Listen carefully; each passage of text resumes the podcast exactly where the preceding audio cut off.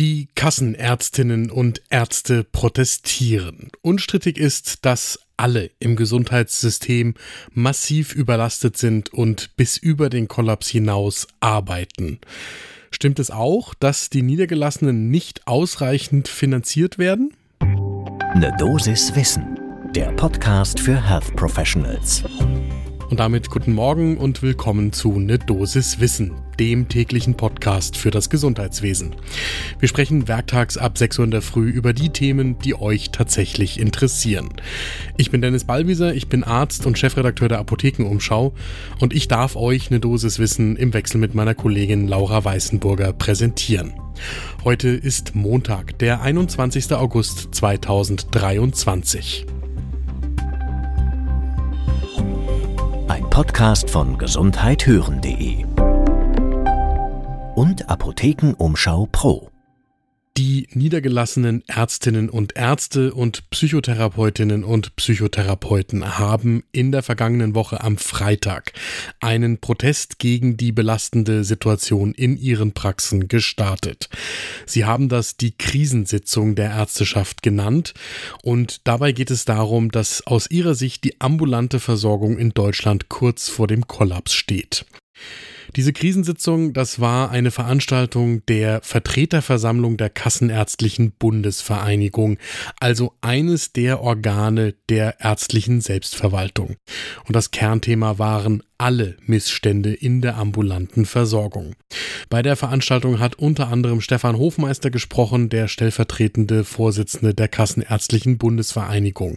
Und er hat gesagt, ich zitiere wörtlich, die Situation in der ambulanten Versorgung spitzt sich Jahr für Jahr weiter zu. Die Kolleginnen und Kollegen sind zunehmend frustriert durch die Rahmenbedingungen, die wirtschaftlichen Rahmenbedingungen, aber auch die Bürokratie, die dysfunktionale digitale Infrastruktur, der sehr schwere Personalmarkt und die, ja, man muss fast schon sagen, Ignoranz der Politik gegenüber den Leistungen der ambulanten Ärztinnen und Psychotherapeutinnen mit ihren Teams. Soweit das Zitat.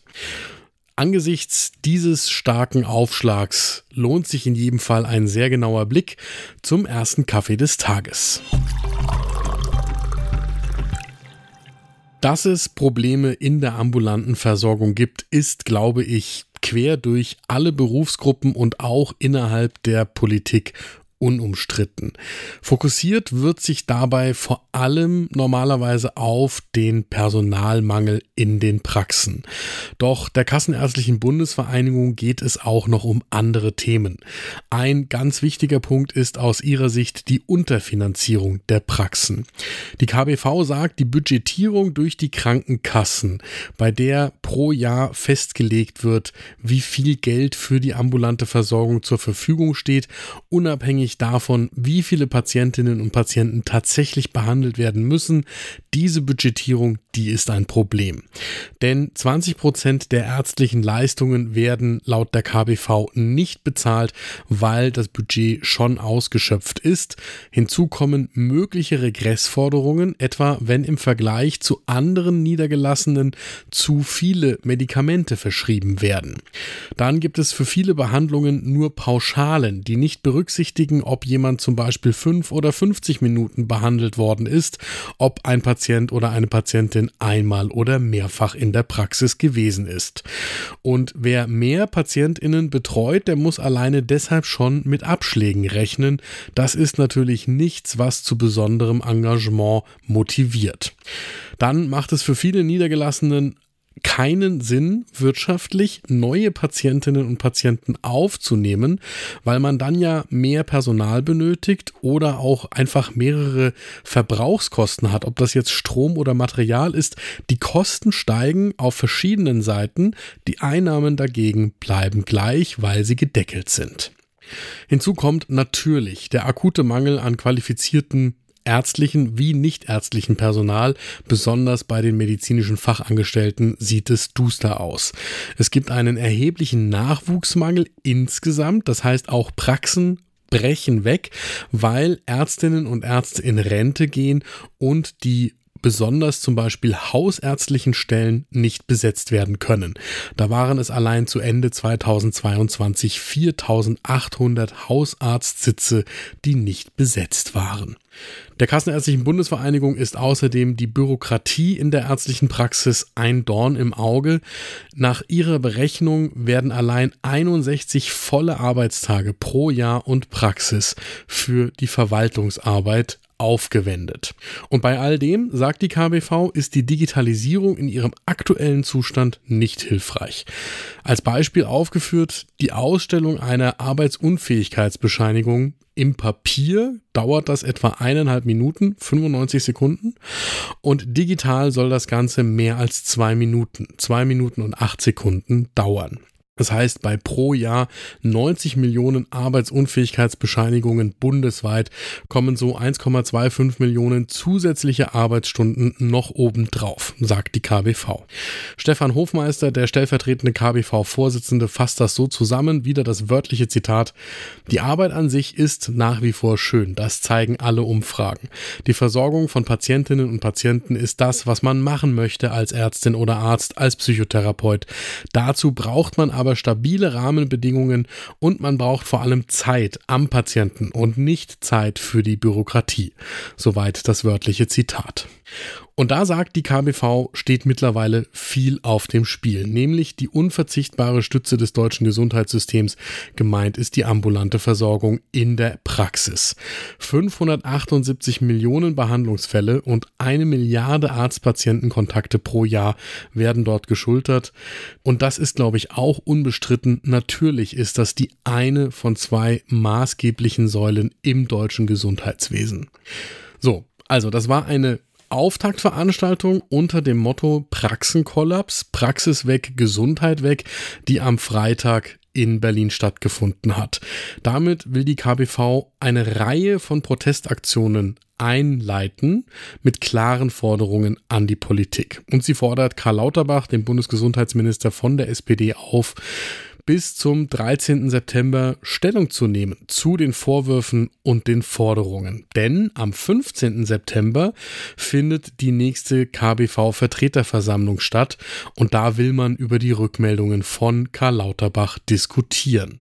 Die Liste der Forderungen an den Minister ist lang. Dazu gehört zum Beispiel die Budgetierung zu beenden oder eine neue Patientenregelung wieder einzuführen, wonach neue Patientinnen und Patienten zunächst voll vergütet werden. Dann fordert man eine Digitalisierung, die unterstützt und nicht behindert und wettbewerbsfähige Gehälter für die medizinischen Fachangestellten. Außerdem ganz pauschal den Abbau von Bürokratie, die Abschaffung von Arzneimittelregressen und 5000 zusätzliche Medizinstudienplätze pro Jahr in Deutschland.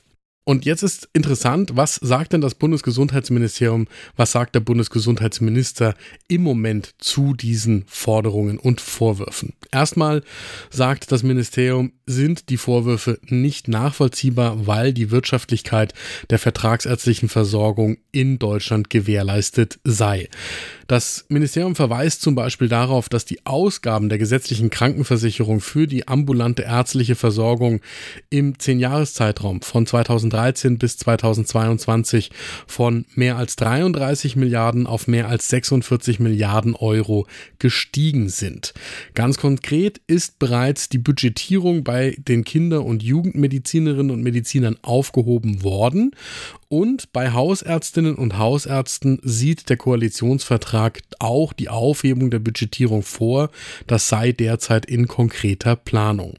Allerdings sagt das BMG auch, dass es keine vollständige Endbudgetierung aller vertragsärztlichen Leistungen geben wird. Jedenfalls ist das nicht Gegenstand des Koalitionsvertrages. Bei der Digitalisierung, da ist das Bundesgesundheitsministerium wirklich komplett konträrer Auffassung im Kontrast zu den Kassenärzten. Hier sagt das BMG, die Anwendungen funktionieren gut und Ärztinnen und Ärzte, die mit den Anwendungen vertraut sind, bewerten diese auch im Allgemeinen als positiv. Und während das bei den Budgetierungen und der Finanzierung wirklich trickreiches Gelände ist, muss man einmal kurz auf die Digitalisierung nochmal mit ein bisschen Abstand schauen. Wenn ich da die Diskussionen der letzten 20 Jahre nachverfolge, dann waren es vor allem die Kassenärzte, die immer wieder Gründe gefunden haben, die Digitalisierung zu bremsen und die immer wieder sehr skeptisch waren gegenüber der Digitalisierung. Dass ausgerechnet die Kassenärzte jetzt diejenigen sind, die eine bessere Digitalisierung und das am besten noch schneller fordern, das erstaunt an der Stelle schon.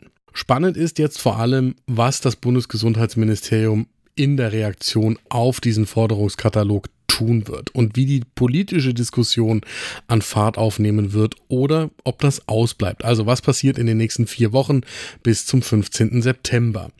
In Aussicht gestellt hat die Kassenärztliche Bundesvereinigung bereits, dass man möglicherweise einen Streik organisieren will, also die Schließung von Praxen oder das Einführen einer übergangsweisen Vier-Tage-Woche.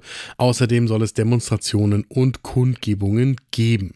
Wir informieren euch natürlich hier bei eine Dosis Wissen laufend, wie es weitergeht und werden auch einzelne Aspekte dieses Forderungskatalogs und der Diskussion noch einmal in einzelnen Ausgaben genauer beleuchten. Das war eine Dosis Wissen für heute. Die nächste Folge gibt es morgen ab 6 Uhr in der Früh, überall da, wo ihr Podcasts hört. Und wenn euch diese Folge gefallen hat, dann lasst uns doch eine gute Bewertung da. Zum Beispiel bei Apple Podcasts oder Spotify. Das freut uns einerseits, andererseits finden dann andere diesen Podcast leichter, wenn sie ihn bisher noch nicht kennen. Ein Podcast von gesundheithören.de und Apothekenumschau Pro.